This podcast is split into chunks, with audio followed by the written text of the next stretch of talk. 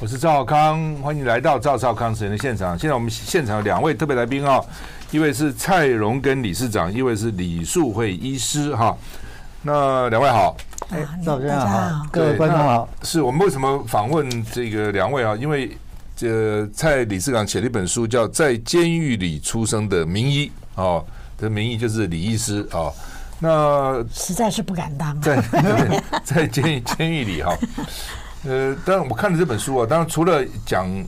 就是说首先我对这个蔡先啊，对当时国民党怎么把大陆丢的时候，你写的很详细，对不对哈？是你为什么有这么深的研究？到好吧，我们再问，到底怎么把大陆丢的？怎么会好好一个大陆就没有了呢？我想，我想这整个状况就是说，有国际的形势，也有那个国国民党自己的问题。是是那应该如果把它把它切掉，从那个抗战抗战胜利以后，嗯抗战胜利以后就是变成是国共两党争争夺战嘛，哦，国共两党的争争夺夺嗯嗯争夺战的时候，是那时候那个那时候的国民党的接收到城市接接收那个贪污腐败，让就是说城市的老百姓非常的非常的失绝望，是然后到最后又加上那个因为内战的关系，内战关系就没有没有税收，只能印钞票，嗯所以通货膨胀，通货膨它胀恶性通膨嗯，所以城市的居民老百姓对你对你这个国民党都不支持。是那乡村里面怎么样？乡村老共在乡村搞土改，嗯那没收没收那地个主打土豪打打土豪对对对嗯啊，就是说分田地，把那个地主的土地分给那个老百姓，所所以以老老百百姓姓得到土地高兴了了，对啊，所以有数数亿的老百姓嗯得到土地，为他巩巩固了政权，嗯啊，那然后还有而提供他源源不绝的兵源嘛，他要保护他得到的东西。是那一正一负两个一变到最后，虽然那个抗战跟完的时候，国共之间的武装力量的比是五比一的，而且国民党都是美式装备。嗯是老公那时候是什么土土八八路路啊？土八路嗯呃，可是不到两年半的时间就。国民党兵败如山倒啊，的确是有原因的。嗯啊，昨天那个那个汪龙祖教授是在红中发表了一篇文章，那篇文章大概的内容大概也写的也是非常我非常同意啊。是是，对啊，所以我看这个你你写了很多本书嘛哈，啊你也写了一个叫《评说蒋介石》的这个连经给你出版的是吧？哦这不是我的，不是的，汪哦龙汪教授的， 汪汪汪汪汪汪教授的，汪教授那跟李敖一起写的是。是是。那这个呃，就说你过去呃，也我我记得也讲过，也发发表过不少这个。其实分析就是国民党到底怎么丢掉大陆，因为大家都很好奇了哈。是是是好好一个大陆，我小时候也有我爸爸，因为我爸爸是军人出身嘛，是十是六岁就去读军校，年龄还不够，呃冒冒名就是说跟军校说我十八岁才能够去考军校，哦那时候抗日了哈、嗯然后接着这个这这个跟国国共内战嘛哈、我就问他说奇怪了，那日本打了八年哈、你们也都没输嘞，怎么 打完又四年，整个大陆就掉了哈、对对他说我们哪有打，对我们也没打啊啊，很多时候好好就就根本就没有没有什么心打仗嘛，变成那个时候真的会这样子哈、民心大概也觉得不想再打仗了了哈、是是是，那呃，所以一一直我一直很好奇，说到底怎么样把大陆给丢了？那这个李蔡李蔡理事长也给我了一个这汪荣祖的专文，就蒋介石如何失去中国大陆啊，也讲得很详细了哈。好，那么这次大家有兴趣的话，也可以去看哈。那不过呢，我们今天要访问，就是你这你为什么写这本书？在监狱里出生的名义，缘起是什么？有点哎我想那个李医师啊，是我台大 EMBA 的学姐。哦后来我们一起还到到中国大陆的天津南开大学念博士班，是啊，那我现在也是他他父亲李昌匠基金会的董事，是是所以他告诉我他他父亲的故事。嗯，那那后来我研究他父亲的故事以后，发觉他李昌匠先生的故事啊，是台湾那个波兰波兰壮阔左翼运动时非常重要的意义。嗯啊，那这段这段历史，那过去的国民党、现代民进党，他故意避而不谈。嗯可是我我认为啊，那个如果没有这一段历史的话，这段历史是台湾历史的左半部，嗯没有左半部，只有右半部，台湾历史是不完不完整全嗯。呃，所以我就利用把这个用一个一个我一个整个我那个历史架构的方式写上爸爸的故事是，就完成这本书。是是，好，那么今天很难得请到李医师在我们现场哈、那是不是也请你解释一下，就是说你是在监狱里出生，那到底怎么回事？为什么刚刚也提到你父亲啊、母亲到底怎么回事？当时的一个背景，哦，老实讲啊，我在监狱里出生，我小的时候我都不太知道，但是我觉得有没有印象？因为经因为那个环境很，这到到多大？贫穷在监狱就我到什么时候才知道我父亲的事，一直是到大学。老实讲是这样是，因为我妈妈都不讲。哦，那时候大概也那我们泸州李家太多人牺牲了，这个在白孔时代啊，包括李友邦，还有李友邦将军，李友邦将军的两个弟弟也是黄埔军校毕业的，也都牺牲了、啊还有我的父亲啊，我父亲的两个弟弟也也都在都在那个东躲西躲的，因为就是要被怕被抓抓了，啊说他是匪谍嘛，哦，所以整个李家都噤若寒蝉，什么都不敢讲。那我妈妈又不愿意我，因为太早接触这些悲悲痛的事情，而影响到我的情绪、人格的养成。那我是一直到了几乎是高中、大学以后，我因为读了兰博州写的《换马车之歌》，还有那时李登辉做总统，一大堆人写他的传记，里面开始出现李昌匠的名字。嗯，哦，慢慢的我再去啊寻找这些历史的足迹，慢慢的了解。可是我妈妈还是都没有真正的对我讲过这些事情，他会去跟南博洲讲，可是他不跟我讲。然后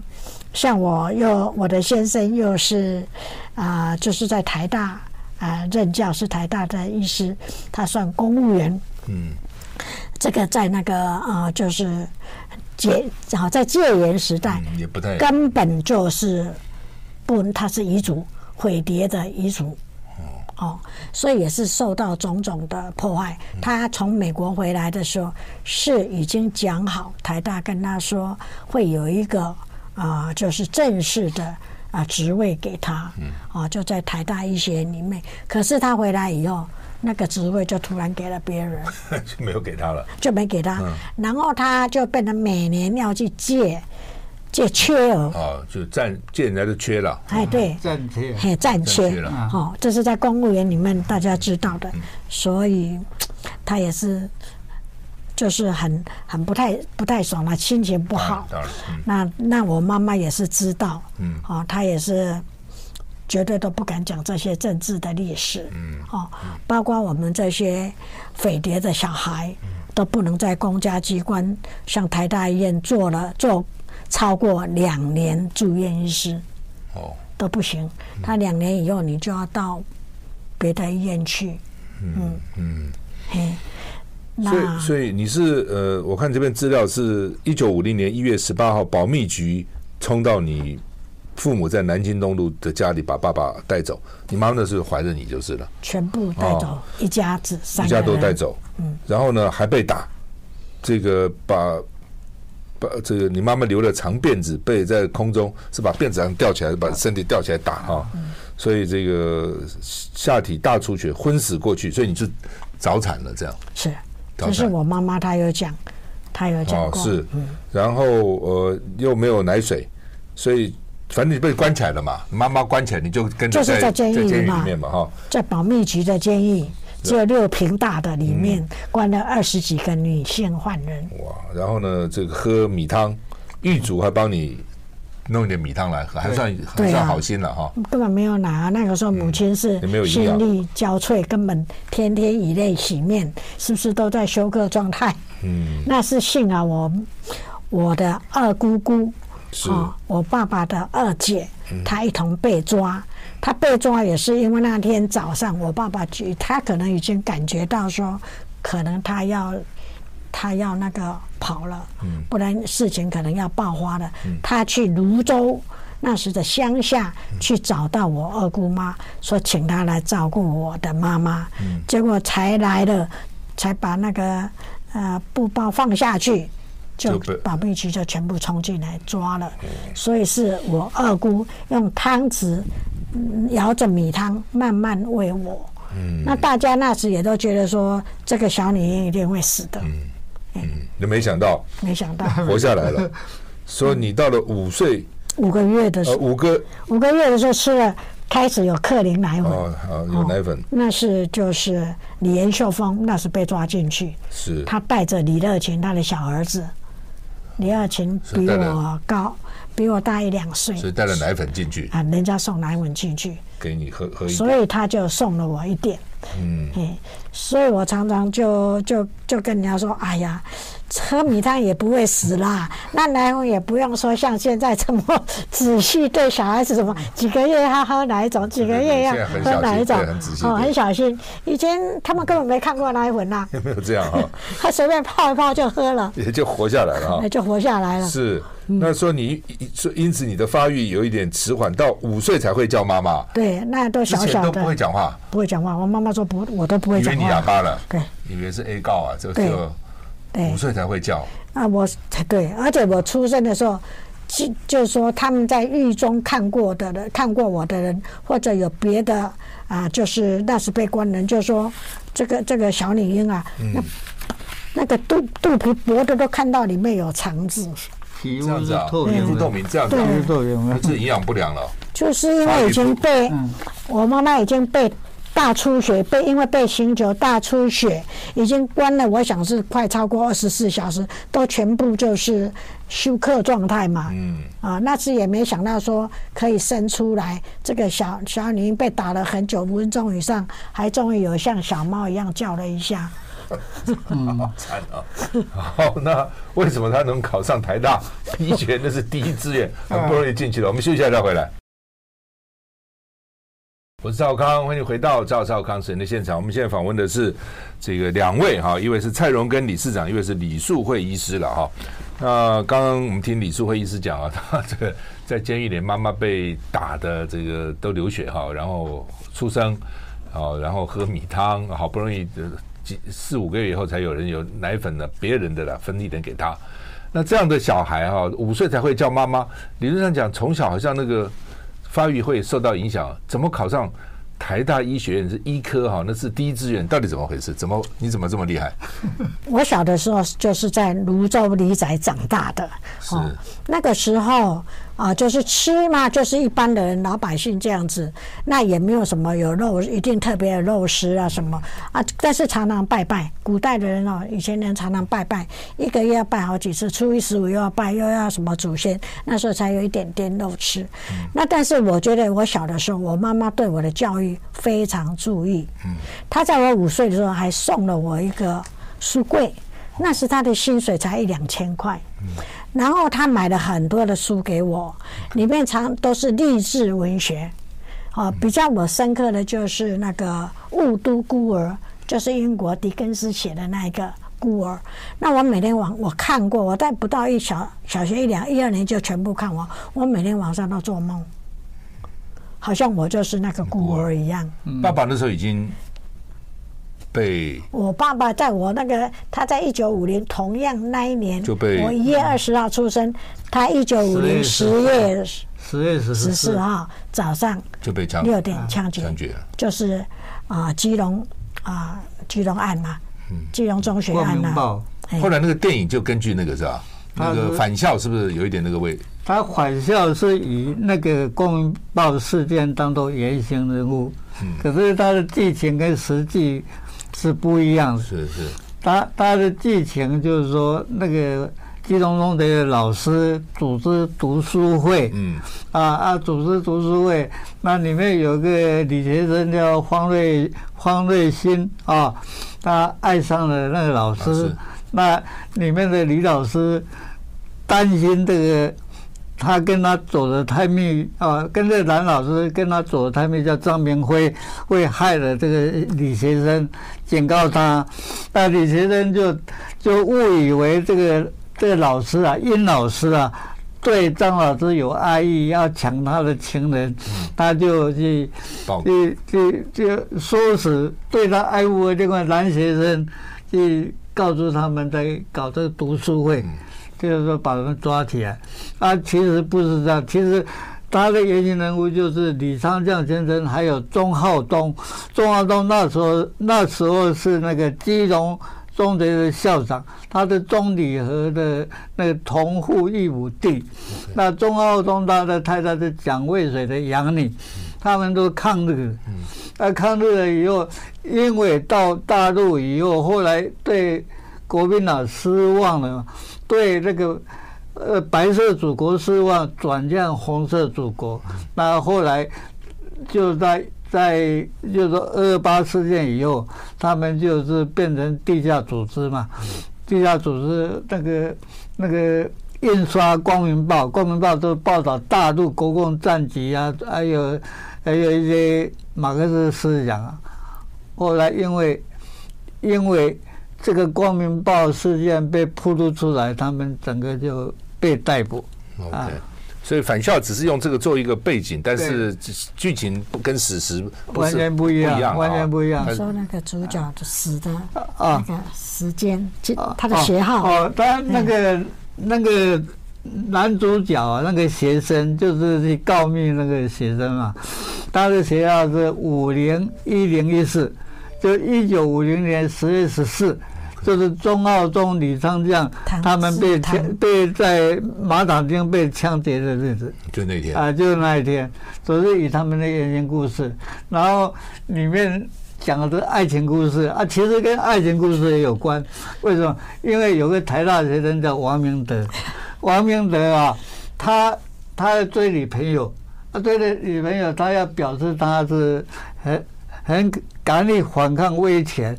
他就拿了《光明报》给那个给那个女朋友，那告诉他他也是地下党，而且把报纸寄到他家，他爸爸妈妈都怕麻烦了啊，就去担心出事啊，就就是告了告密他，所以王明德被抓就。看他到最后，这个钟浩东、李章将都事件都的被爆抓发。啊，王明德是谁？王明德是我 们王世坚的爸爸，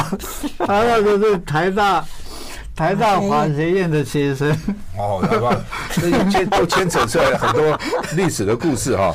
所以就是你父亲也因此被牵被被牵连到，被然后被被逮捕抓了，了被逮捕了。呃，逮捕就被后来就被被枪毙毙了啊，所以你从小就你说你看到孤儿你就想到自己嗯嘛，对不对哈？也是嘛哈。但是就表示你后来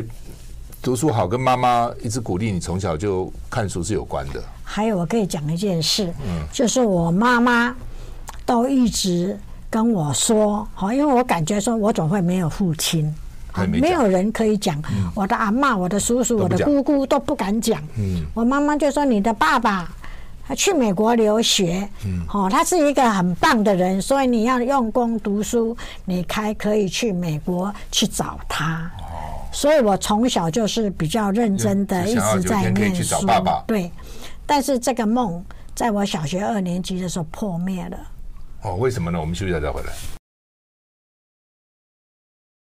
我是赵少康，欢迎回到赵少康时间的现场。我们现在访问的是蔡荣跟李市长，他的书了哈，这书其实不厚，但是蛮好看的哦。我我有趁一天中午，我就把它一下这个翻完 了哈。在监狱里出生的名医哈，那今天这个名医叫李树慧医师在我们现场哈。好，那请继续讲，就是说这个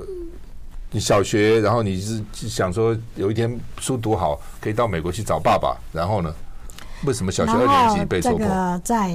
我小学二年级的时候，啊，因为我上学，那泸州很小，我都是一直都做班长的，哦从小就是功班长嗯你。个子小，但是功课好就是了啊。对对对对。然后有嗯一天，那个老师就出了一个作文题目，叫《我的父亲》哦。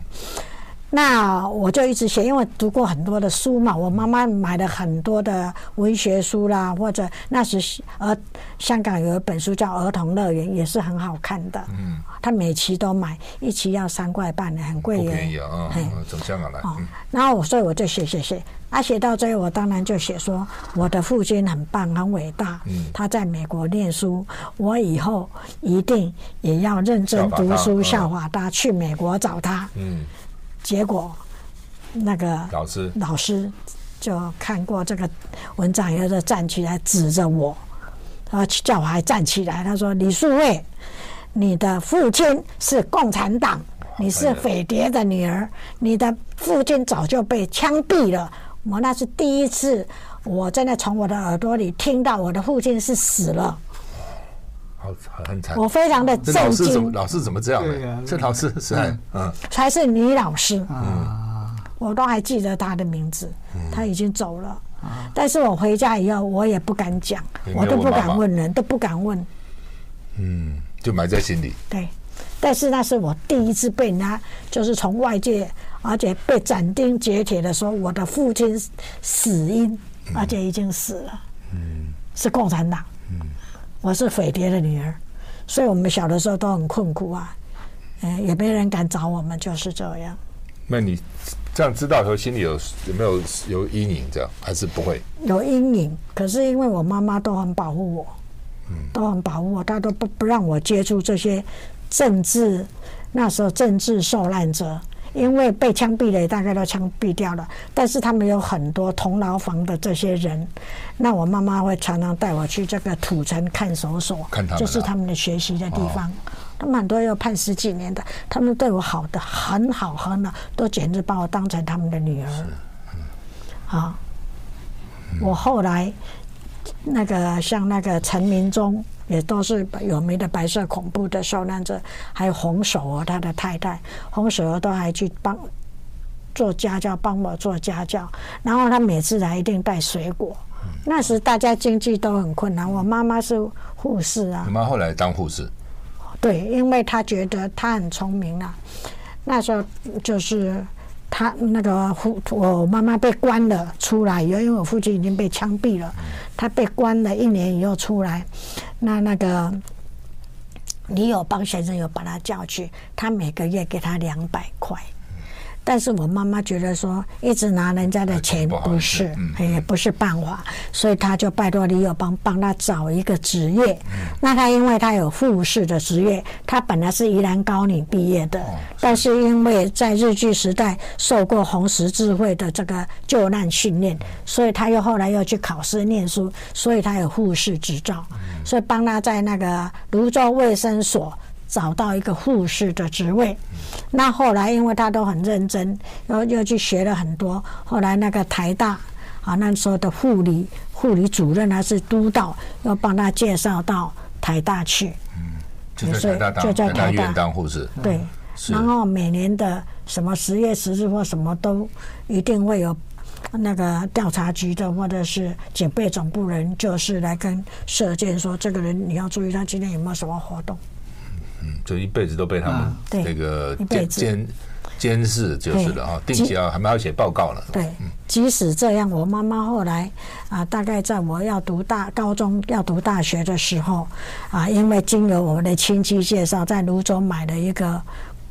国那个叫做那时候叫做换储，啊大概就是国民住宅造的很烂、粗枝烂叶一的大批照的那种啊，对，大批照造的啊，十七万，我妈妈也没钱，还借了十五万， 就前面一点点钱，每个月这样摊还，然后。领长什么还要准备准备，一天到晚来找麻烦嗯啊！跟领长说你要记住他家什么人出入。我妈妈很勇敢啊，她后来就跑到警备总部说：“那你要不要养我？你如果天天这样骚扰我，嗯我就连很我难也不能嗯上班嗯，我有一个小孩要念书。”哦，那那你就我们就在你那买，你再把我关进去好 了，我们都让你养。很厉害， 哇，很厉害哦，嗯，要很有勇气哦，是是不所是？以就后来就比 较就算了少一点骚骚扰。但是你知道吗？我从小，我到小学，我小的时候是住在泸州李氏古仔，没错。但是我四年级的时候，我妈妈就觉得住在那里不行，不能出头天。就把我转到永乐国小台北市，每天早上要搭公车，只有通勤六点钟那一班要能够搭到，搭不到我就迟到了。啊好，那我初中要那时候省办高中嘛，我们那个时候是市办是初中，我又考上第一志愿台北市女中，是我是住到施江南的家。施江南也是白色恐怖，二二八事变的时候啊就不找不到人啊了，大概就遇害了，他们都找不到。同样就是这些白恐的啊受难啊大者，家还互相照顾这样对哈互。相照顾，嗯一直到住在他家，那后来又住到到高中的时候，又住到我父亲他成功中学最好的同学许信廷的家。嗯，他们也都照顾我，他那个阿嬷对我们都非常好。但你自己也很争气了，嗯读书也很好了，对啊哈。那就考上台大，那所以台大医院整个也很惊讶，说啊，我们台大护士怎么生一个女儿能够考上对真的是台大很医学院，不容易真的啊是，很轰动，啊很轰动。嗯，很不容易的，是哈。嗯好，那呃，然后呢，你就后来在台大毕业以后，然后呢，就在台大医学院做了两年的是嗯住院医师，那后来就一定要外出我一定要出啊只出能做去，两年这样。嗯哎，就是在公家机关只有两年，嗯，那现在自己开业，后来就自己开没业有。后来我去呃那个国泰医院，啊，后来也做到啊那个主主任，任嗯肾脏科主任。后来星光要成立的时候，他们也到新啊光让去我过去，就在星光医院做主任，嗯啊，一直到 做的也是算还好，嗯一直到李登辉总统跑去看我以后哦，就不行了。这样为什么看看你就不行了？黄光彦就那天黄光彦不是，黄先生是副院长，对不对？对哦，那看完李李登辉总统去看星光医院以后，当然星光医院就觉得哎很还不光错啊荣嘛，当然总统去了哎啊，那后那个那时候洪启仁做院长，是那就那天晚上就吃饭啊了，好像有点庆功宴，结果黄光彦就在席上说，李树慧的父亲就是共产党，哦，大家就精神，因为那时候大家很怕共产党这个名字哎，骂人是骂共产党的啊、共匪啊，共匪啊，对。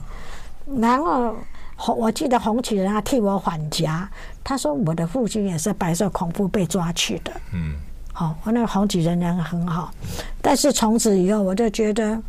好像有很多无形中的一些压力啦，或者是很多被检讨。嗯，嘿，后来我觉得，那我干脆就算了，就算就了，自己出来开业。哎，出来开业，现在在哪里的？在那个三重重新路一段五十号仁辉诊所仁辉啊，哪里肾脏科哦，肾脏啊，啊，非常有名。一一般内科也有看，我也有呃那个糖尿病的特别的那个门诊。哎哇，现在的那这个个这的个的那个 certificate 哦，就是你有谈到专科医师，对，是就现共照的共照的共同照顾的的是。哎。我来讲一执下照李登辉为什么会去看李医师。我们休息一下再回来。嗯好。 我是赵少康，欢迎回到赵少康时间的现场。我们现在访问的是蔡文跟理事长跟李淑慧医师啊，在监狱里出生的名医哈、好，那来理事长，你说为什么李登辉要去哦看李医师？那个二八事件以后，那个李医师的父亲李昌匠先生，他他从杭州回来，杭州回来以后，他找了志同道道合的人，有五个人，就成立一个新民主同志会。这五个人包括李登辉，哦，李新就是有三个是那个台北地大，就是台大。那一个一位是台北高中的老师，是板桥林家，他五个人成立了新民主同志会。为什么叫新民主同志会呢？因为毛泽东有一本书叫《新民主主义》啊，他们就每个礼拜那个读书会研究马克思思思想，研究那个那个新民主主义啊。那后来有一段时间，啊这个思想在全世界都很流行，全世界很多那知识分子都想要去了解、去看。嗯，那时候所有的有为青年都是左派，我们很有名的蒋渭水，蒋渭水他四十一岁就死掉了。他死掉的时候，他的遗属，他是号称台湾的孙中山嘛，他的遗属就说，台湾的无产阶级革命已经成功，已经迫在眉睫，要同志继续努力。所以那时候左派并不是那种，嗯不是到后来一样就是十恶不赦哦。 所以后来他民主基金会有两个，一个叫李新山，他他被逮捕，暴露身份了。那然后那个李登辉跟李章江没有铺路，那李现在被抓到牢里面被严刑拷打，他们就没有招供，没有招供的李先生后来被判了十年，刚好躲过白色恐怖那杀人最多那段时间。呃李先生说，他如果他那时候把李登辉把李章江招供出来，说不定李昌将也被抓进去也不会死啊！李昌李登辉当然也就不可能当成为后来总统了，哦，甚至是抓进去还反而不见得会死，就是了，就对啊关起来就是了，关起来判十年，刚好那十年是杀最多人的时候，度过那十年啊对对对，嗯是啊，就是说呃。一当然，主要是国民党，因为在大陆丢掉以后，到台湾来，大家就很紧张啊，所以就变成这个杯弓蛇影啊，对，变成这样子。杯弓蛇啊影。他因为他在大陆就被等于是国民党会丢了大陆，一个原因也是知识分子对不喜，欢嘛，在大学搞学运啊，反要民主啊，反饥饿啊，什么反这些嘛，对不对？是因为嗯因为 到那个国共一九四七年的时候啊，那个真的是通货膨胀到，那受害最大的学生，连连饭都没饭得都吃吃不饱，而且连米也没有，因为米都运到前线去打仗呃，连米都买不到哦，所以共产党就利用机会来反饥饿、反内战、反破坏，嗯，就是学生运动啊。是所以很多学生一卡车一卡车被带走啊，嗯是这样。是，所以后来国民党到了台湾就有一点啊杯弓蛇影，杯弓蛇影就怕了啊啊，这个也怕，那个也怕，对啊没有信心了，就变成这样啊哦。就是是就是后来师大、台大都抓了很多人，哦有一段时间抓哎，很多很人。多是外省人，嗯啊，其实那时候很多外省人被也被抓嘛，因为对就是因为 就是思想，或是参加读书会啊，或是对对对共产主义有憧憬嘛，是不是这样？那那个不可理喻的，我我我书上有写。我们知道，在大陆的时候，那个国防部参谋次长是匪的刘斐，嗯作战厅的厅长也是匪的郭汝伟。到台湾以后，参谋次长吴石还是匪的，嗯哦，包括甚至包括孙运璇的长官，嗯嗯台电的董事长非常优秀啊，啊，那个这刘化的整个大陆的那个电力是他建立的，到台湾接收，他他也被也是被被抓，那他的儿子是他儿子去。他会成为毁的，就是他儿子做他的工作，他就最后就就就投就就愿被意被儿子说服哎，就是了说服了嗯嗯啊，他他也被枪毙啊，那好像姓什么我查一下忘掉，那后来就平反了，对不对？你父亲都平反了，后来嘛，那是因为那个促进啊转型正义是，在二零一七年，哦，它的啊推行嘛，所以二零一八年啊就开始就是有一些这个啊，就是有平缓的是这样，但是人也不在了哈，就是对啊嗯，但是虽然就是说。那时是开始撤销相关司法不法有罪判决，对，并撤销有罪判决前科记录。但是我的父亲、母亲在白色恐怖时期被控的罪名已经撤销，他们在法律上完全无罪，他们都得到平反、维护名誉及民赔偿、赔偿。嗯啊，所以我后来把这个我父亲、母亲，我也有一点赔偿。嗯，好、那的这个赔偿金啊、就做了那个基李昌金将基金哎教育基金会啊，是但是这个迟来的宣告不能算是迟来的正义啊，嗯哦，因为那些我们遭遇被枪决的烈士，以及被关押数十年的受难前辈，如今绝大部分都不在人世。无罪的宣告换不回已逝的生命数十年的牢狱是啊时光。我到绿岛去啊了，绿岛有一个那个监狱嘛，那时候关很多政治犯嘛，我就看他们的背景，很多都很年轻呢、甚至很多高中生啊，就十八岁就被关进去，一关就关很多年在那里面呢、哇，很惨的、哦，那就是嘖因为思想一点问题啊，或者什么啊，就被关哈、我觉得因为政治原因去嘖去去关啊，去杀，实在是很不好的。哦，但是在那个经经常就是这样子嘛，哦，这些事嗯情，我觉得在当时这些受难者的心理影响很大是。老实讲，我在那个啊七月啊九号，我碰到一位老先生，九十二岁是，嗯他姓李，他说他就是那一那时候、基隆中学案《光明报》他在送的那个小伙子，他就是每天都当赤脚啊，报纸印出来他就。拿着报纸就这样跑跑到各送报地去，嗯后来被抓了，判了十二年，然后那他就那时候应该很小嘛，对啊，才大概十十几岁十而几已。岁一点点啊。对他现在九十二岁嘛，是是哦所以一九五零到现在他九十二岁， OK，他说那时候十几岁，十八、对十七八岁的，对嗯，十八岁这样啊。他就天天后来他又去探听到李昌湛有个女儿，嗯他就天天他在那边想他的那个啊、在照顾他的护士说，他常常都在讲李昌湛的事，而且都一直说他要去看李素慧。就那天碰到了，那还那天碰到，他就马上就哭嗯起一来点了。了，一点了，一点。九十二岁的老先生、啊，我也是抱着他，然后真的是逝者已逝啊。嗯，哎，好，我们休息一下再回来。我是赵康，欢迎回到赵浩康时间的现场。嗯我们现在谈的是《在监狱里出生的名义》这本书哈，蔡荣跟先生写的哈。然后呢，李淑慧医师在我们现场哈。那李医师当然讲这段，我想你也是担心了哈，就是说不要以为历史是不会重演哈，你也担心说将来会不会又又来了哈，就又变成白色恐怖，又变成绿色恐怖，又变成又开始，因为现在大家也又要抓匪谍了嘛，又很严了，然后对这个对也对要哇，那个什么国安法啦，什么一堆啊等等，选举又是怕人家做什么什么认知作战了什么，你要不要讲讲你的心情，或者你担忧什么，或者你希望怎样？其实我现在也是很害怕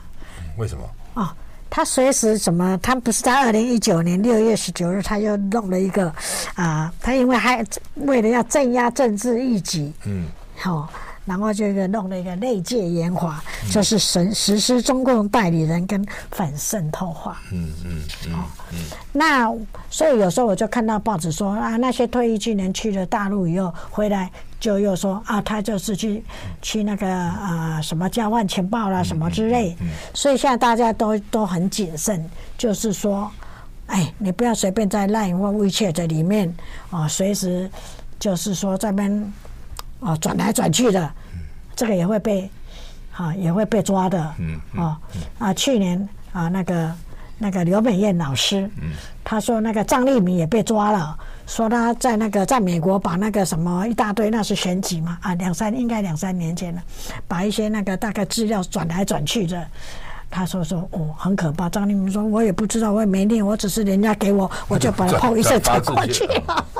现在当然想好转来转去啊，对啊对，这所以而且不仅呢违反什么社会秩秩序维护法什么也会对啊对啊也会被对啊对啊约谈啊什么也会这样，嗯。嗯，哎，然后我又觉得说，哎，有些报纸好、或者是电视，实在是太偏颇了，嗯，哦，他对那个，当然他都是报道人家不好的，嗯，啊、像大陆啦什么，其实我去过，我最我如果说我最近去过上海，哎呀，人家真是不一样啊，跟那个哦，那个道路的整洁啊，还有那个人民守法啦、什么，哦，都是跟台湾，哦，台湾还有点障，有时候还有点某些地方有止血啦、什么，他们那里的绿化啦、什么都做得进很好，它进步很快的，嗯进步很快。还有国外也说他们的科技也现在也都不错，很多都是数一数二。我觉得我们我们台湾现在是好像不进则退。好、我们的台积电好像也不见去了。嗯哦，这个就是啊、我我一直在很加担心的。然后我觉得是两岸不应该再打仗。大陆那边说他们不打中国人，可是我们的政府当局者说我们不是中国人，所以现在也搞不清楚。 他如果打过来了，他如果打过来一无统统。就很麻烦了。哎，那就麻烦。那我当然也是希望说，大家都是和平相处，为了民生经济，为了那个啊、这个自由民主的社会。是啊，和平最重要嗯了。是啊，是啊。不，他那边觉得嘛，那你如果是不承认中国人，你就是外国人嘛哎。那你外国人就要跑，我就要打嘛。其实就道理就这么简单嘛。你哎只要啊承认，那我们的讲法说，我们是中国，我们中华民国国民呐、对不对？其实有什么不行的？就本来就是这样嘛。我们比中华人民共和国还早三十八年成立嘛。对啊对啊所以哎，为这个事情吵来吵去。来，李市长，要不要做个结论来，请说。你这个那么了了研究那么透透彻深刻，呃我我我想刚刚刚你是讲说两岸不要打仗啊，那国共问题、两岸问题是历史遗留遗留下来的问题，应该让时间来解决。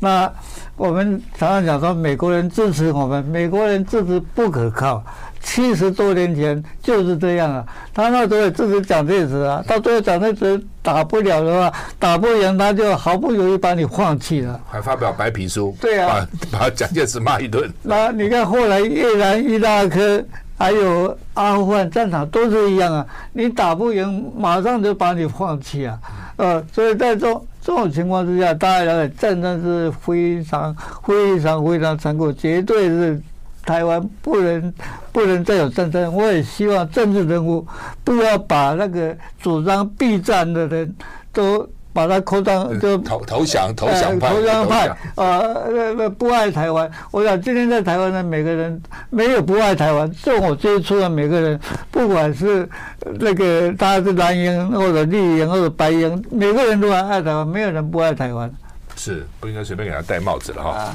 哈。好，那么今天非常谢谢蔡荣根理事长啊、他的这本书很薄哦，但是很深入了，写的蛮有趣的哈、而且真的是很深刻哈、那在监狱里出生的名义啊，也谢谢李树慧医师啊、这么忙哈、还到我们现场来，谢谢谢谢。谢谢。好我可不可以跟观众讲一下？说我觉得这本书，嗯嗯，